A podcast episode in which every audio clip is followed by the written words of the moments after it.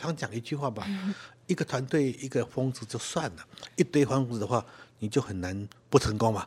Oh. 大家愿意一起克服困难。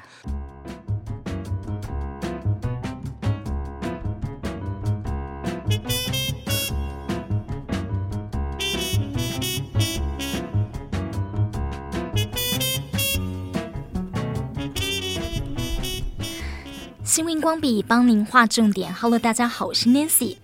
今天我们要画的重点是朱宗庆打击乐团，创立近三十八年了，成绩斐然，巡演至少三十四个国家地区，演出超过三千场次。每位团员不但都是从小就学音乐，拥有硕士以上的学历，其中有七位是博士。而这不是说学历至上，而是显示了团员们都很好学，不断地在专业上精进。而这也是创办人朱宗庆老师领导乐团的精神。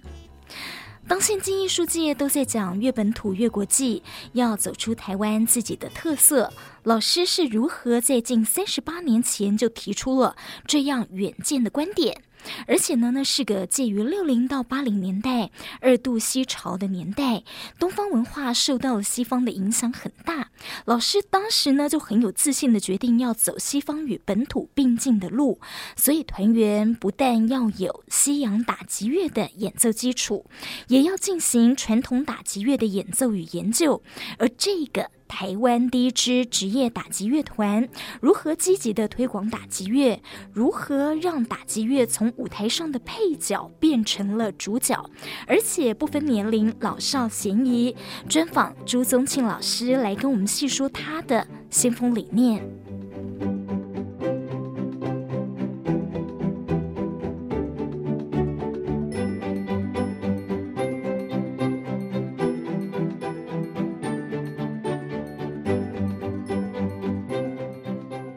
好了，所以我很好奇呀、啊？就是朱宗庆打击乐团是台湾第一支的这个打击乐团嘛？是。所以您在大概三十七年前的时候引进这个打击乐的时候，会不会担心听众的接受度？我是四十年前从维也纳回台湾回来的时候，大力的 推动，嗯、推动。那打击是只要是有人有心跳。它就存在，不是以前打击在台湾的环境里面，可能比较被当成是一个比较是属于啊，在舞台的旁边，慢慢被移移动到舞台的中间。我那时候回来的时候，我非常年轻，所以当时对打击的兴趣，对打击的热情，很急着跟大家分享。啊，没有想到说以后到底会成为什么样子，不太知道。但是我就非常热情的想把打击推动给大家。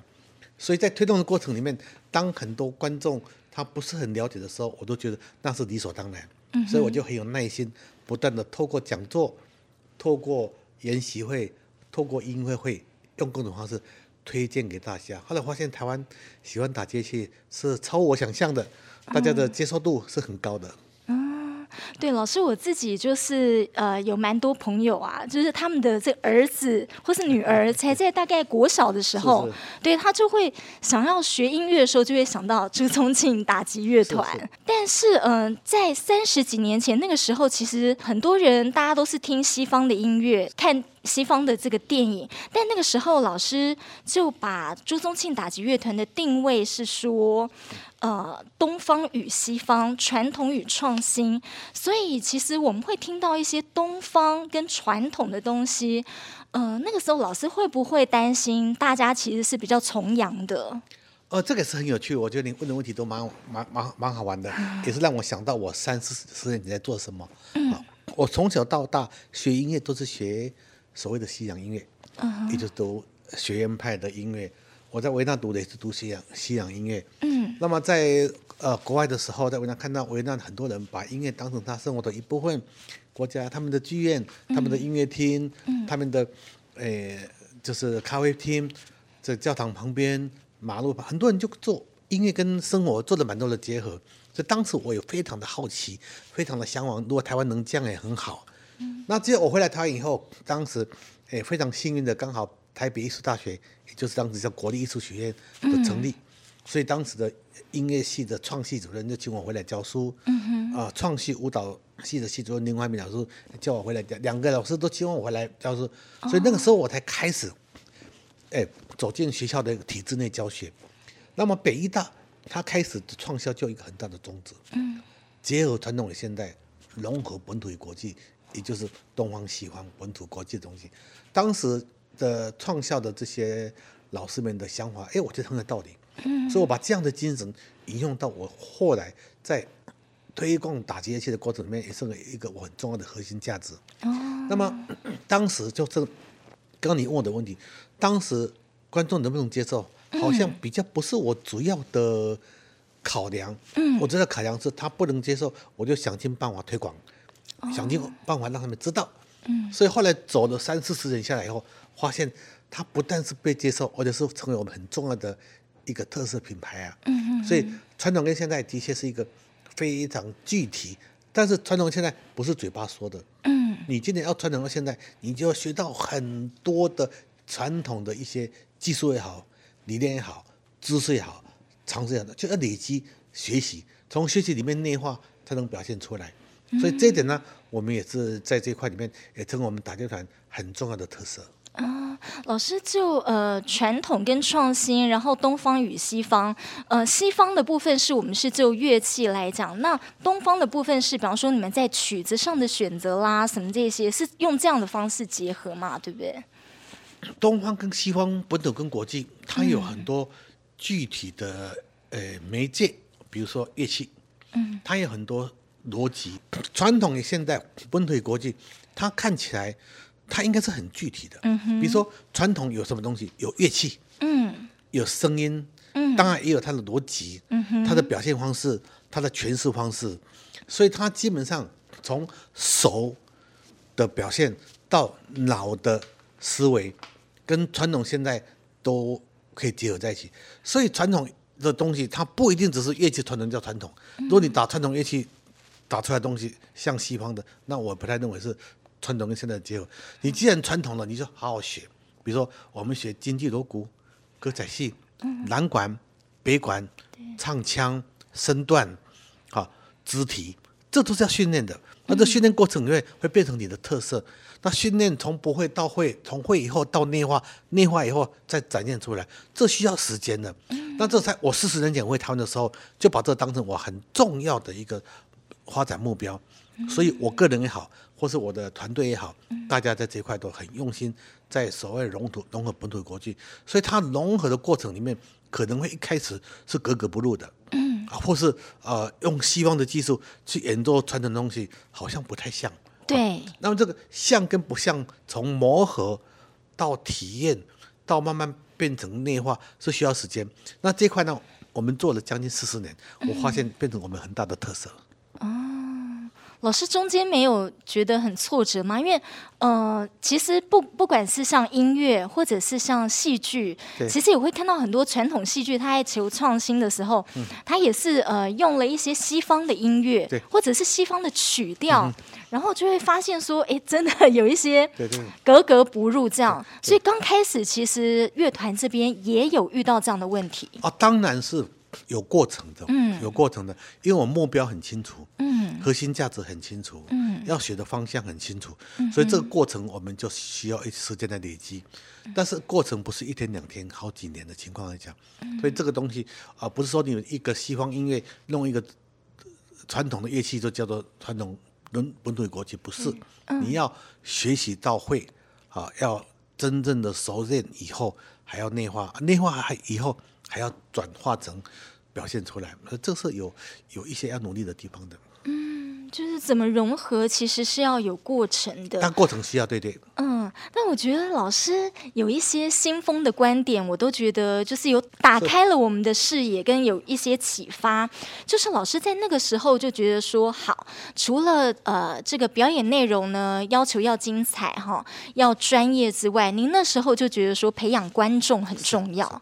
我觉得一个表演工作者，啊，他基本把基本能力做好，这是他最基本的。嗯，如果没有专业，就等于零。啊，有专业之后，当然我需要舞台。嗯，有舞台以后，我需要观众，这是一连串的。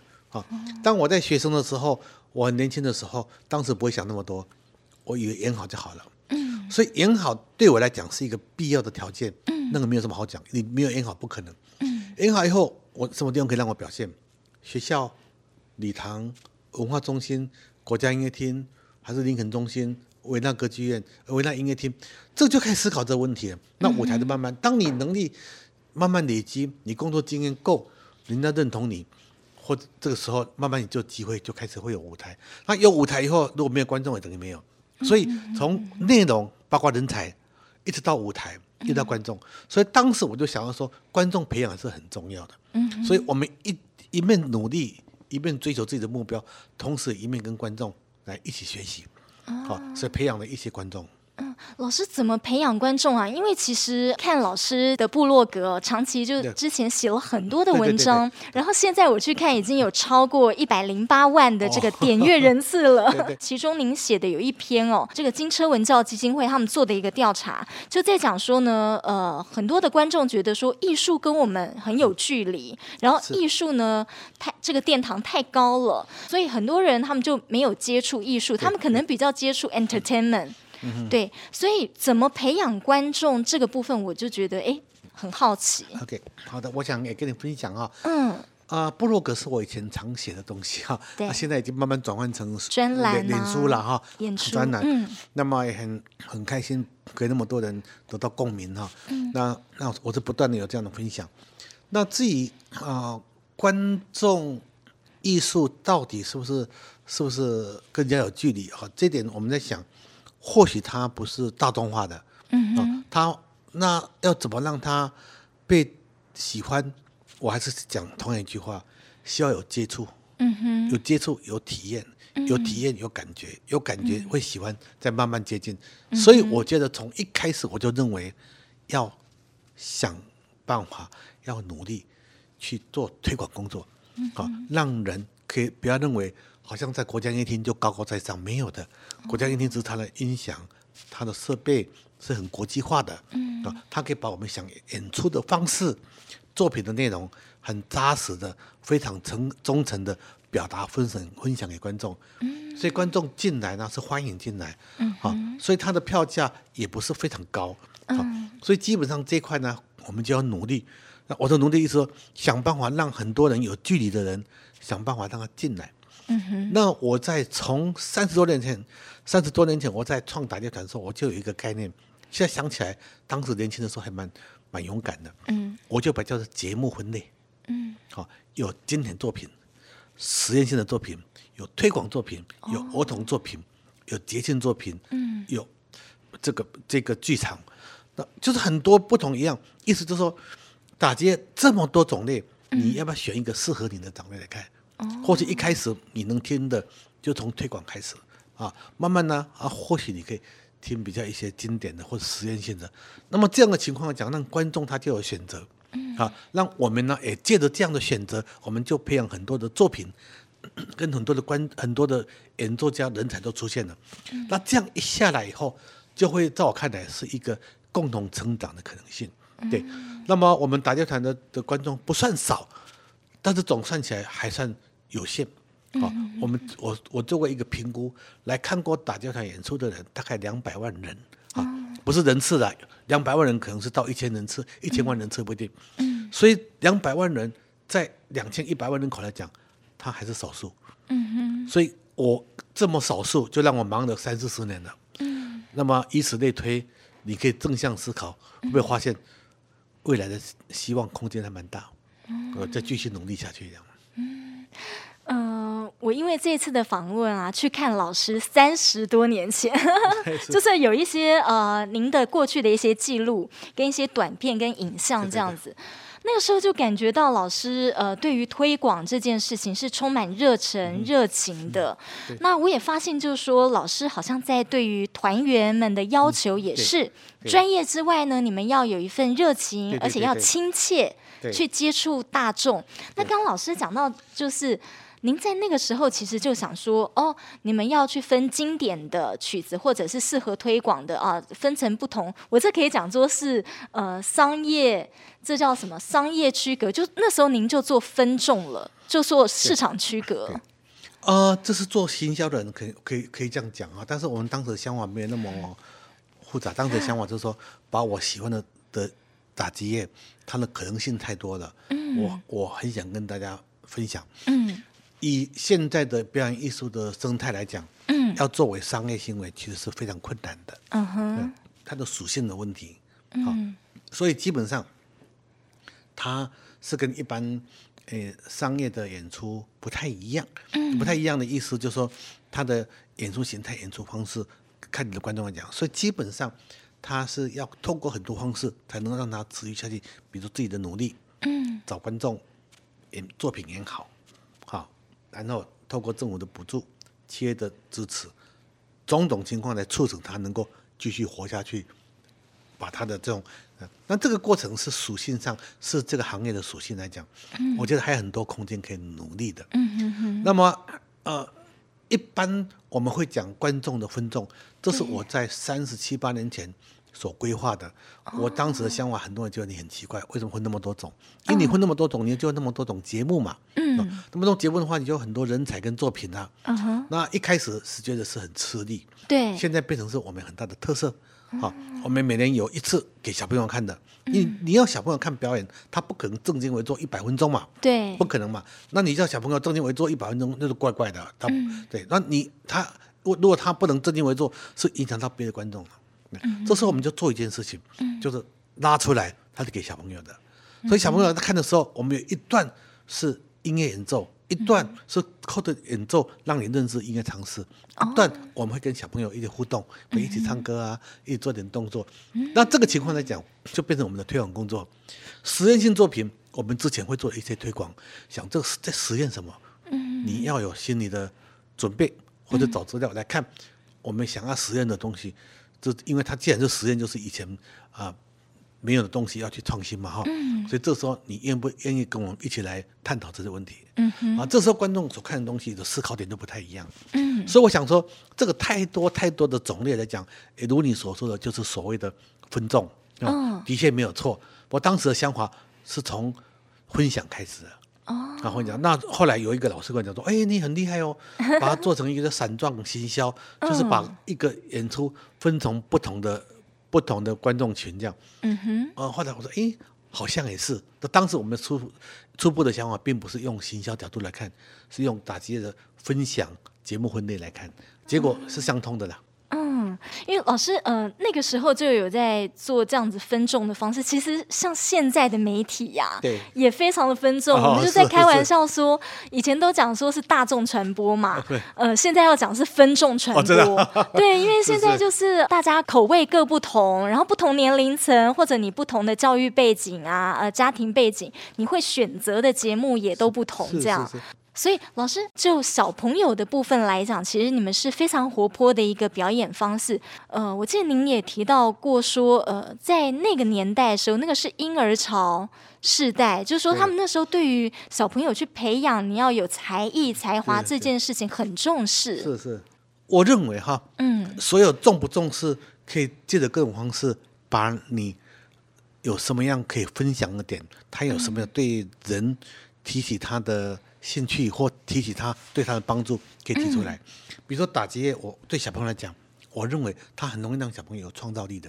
嗯哼，因为声音的来源，他发现哇，各种不同乐器声音，会发现哎，声音变化，他创意会思考，不断的思考。哦、第二个，他会让人家很有成就感的，因为打击这个人的关系，你一碰就有声音的，就发现哎，他跟我的关系是非常的密切的。嗯，对。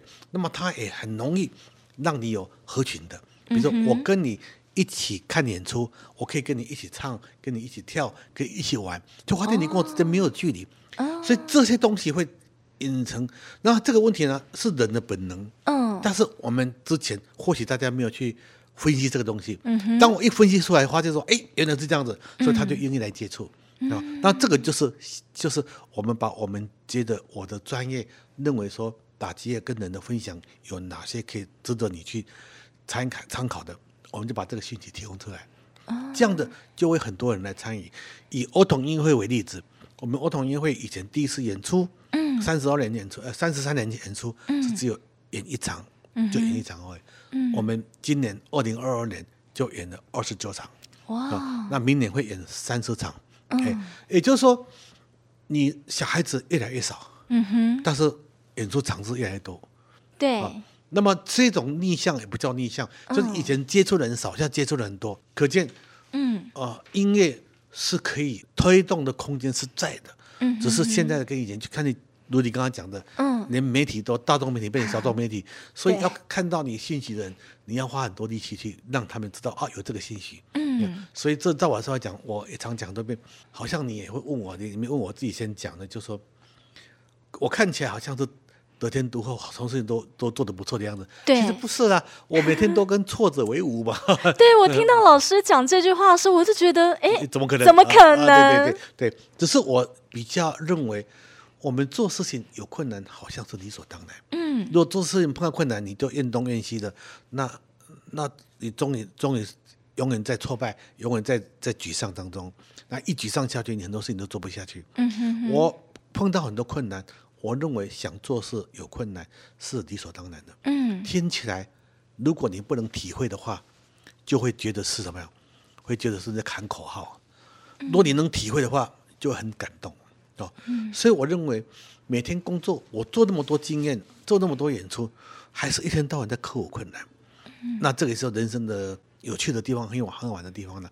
好像说我想要的，我的经验如何去分享给大家，不是你一讲话大家就跑过来，不会的。嗯，你要用很多方式让他觉得，哎，真的嘞，真的好听，哎，真的有趣啊，真的听完以后对我什么样的冲击，对我什么样的。的思考，那这东西我们就提供提供的信息，让很多人参与。嗯、那很多人参与以后，有人留下来啊，有人就一次就不来了。嗯、那把这种累积下来以后，就会变成什么？变成他从喜欢变成喜好，变成他生活习惯。这需要一段时间努力的。嗯，老师，你所谓的挫折啊，是？找观众吗？还是因为你已经在培养观众了？是挫折跟票房或者跟呃创作有关系吗？哦，都有关系。所以挫折第一个是挫折哈，第一个、嗯、我们以音乐为来看的哈，嗯，那第一个是人才嘛，嗯，人才在哪里？啊，人才在不断的培养，嗯，那人才培养有起起伏伏啊，哈，人才在哪里？第二个内容在哪里？节目在哪里？嗯哼，创作在哪里？你这个每天面对有内容有人才。怎么让它实现？嗯哼哼，这中间磨合、练习、嗯，沟通，嗯，有内容、有人才可以磨合。舞台在哪里？嗯哼，啊，舞台在哪里？你也得找到舞台。那舞台以后背后，我用什么样的方式在舞台展现？嗯，人才、节目、整合、经费都是都弄好以后，观众在哪里？嗯哼，嗯，所以这个整片下来的时候，就是每天在面对的问题。那人既然是人，就有各种不同时代的转变、心情的起伏，呃，这个人生的价值都会改变的时候，那我作为一个呃这个创办人或作为一个负责人的话，我会想办法不断的提供我的梦想，嗯，啊，不断的鼓励大家，啊，不断的鞭策大家，从梦想到正向到监督，这个过程里面是永远在挑战，嗯啊，那。我说我回国四十年了，今天讲很多次了。我的年龄每年稳定成长，我的身材变了，长相变了，但是我的心态好像没有变。嗯，我就对我来讲，我还是存在二十几岁那种。所以我这两天那天上课的时候，我我我在我常上课。嗯，我跟你说，我上课四十年四十年来上课都很激动，所以激动就讲话都啊一直很有力，准备很多教材。想急的跟大家分享，所以我的意思就是说，正常啦，碰到困难正常，嗯、好，那有做就有累积，嗯，做好的时候让它更卓越，嗯，那么有困难，那就克服它，嗯，克服不了，走一步累积一步，在我看来都是正向，嗯。所以老师的意思是说，呃，有些团员他可能每到一个时间，他就会有瓶颈，是不是？这个部分您就要开始去激励，或者是呃跟他交流。我觉得我的团员算是向心力很强，嗯，流动力很低，嗯。我们创团三十七年，两位已经创团都现在没动的，哦，还有两位已经三十五年了，嗯哼，还有。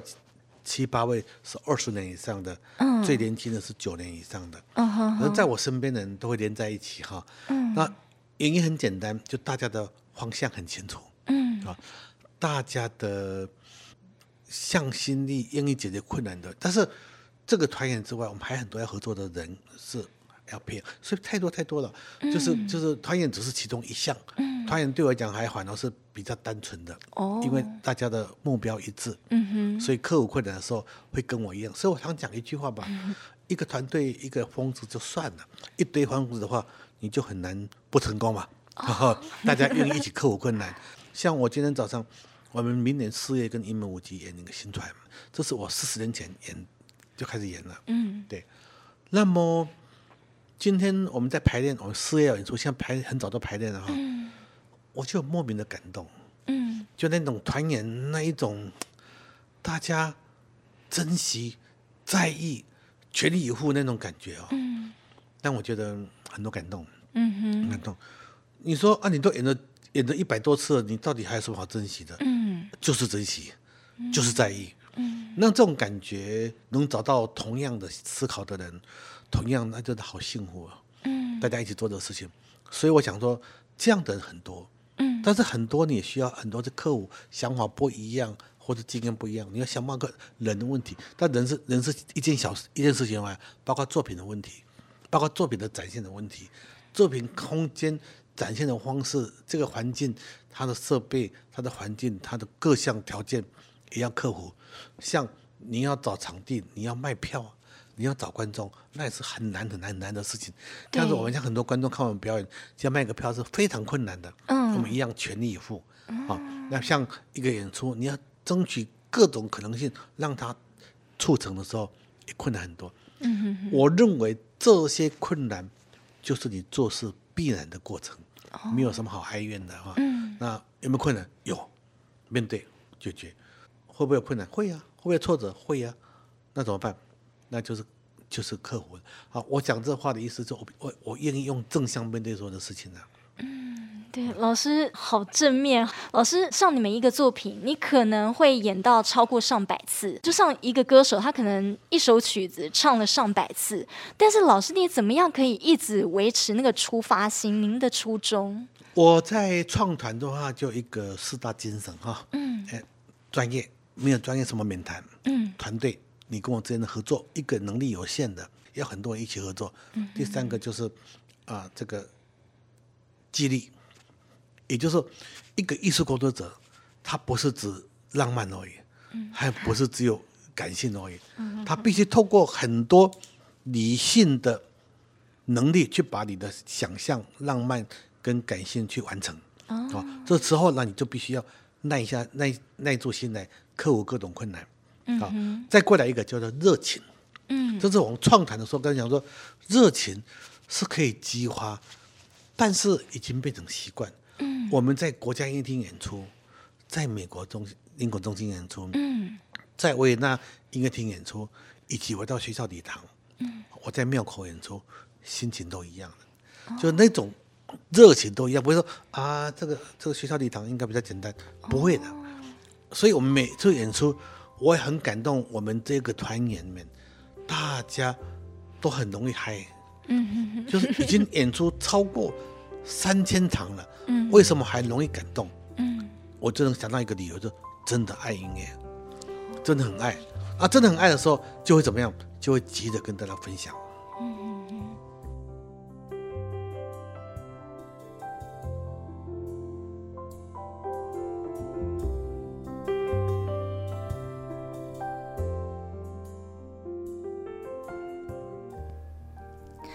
好，可以感受到老师不止致力培养专业的团员，在音乐教育上深耕播种，培养的观众从儿童到为人父、为人母，不同年龄，让原本很多人都陌生的打击乐教育普及化，走入偏乡也走上了国际。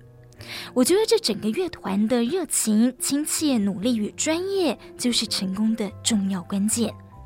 下一集要跟老师再深入聊聊什么是乐团的艺术蓝海策略。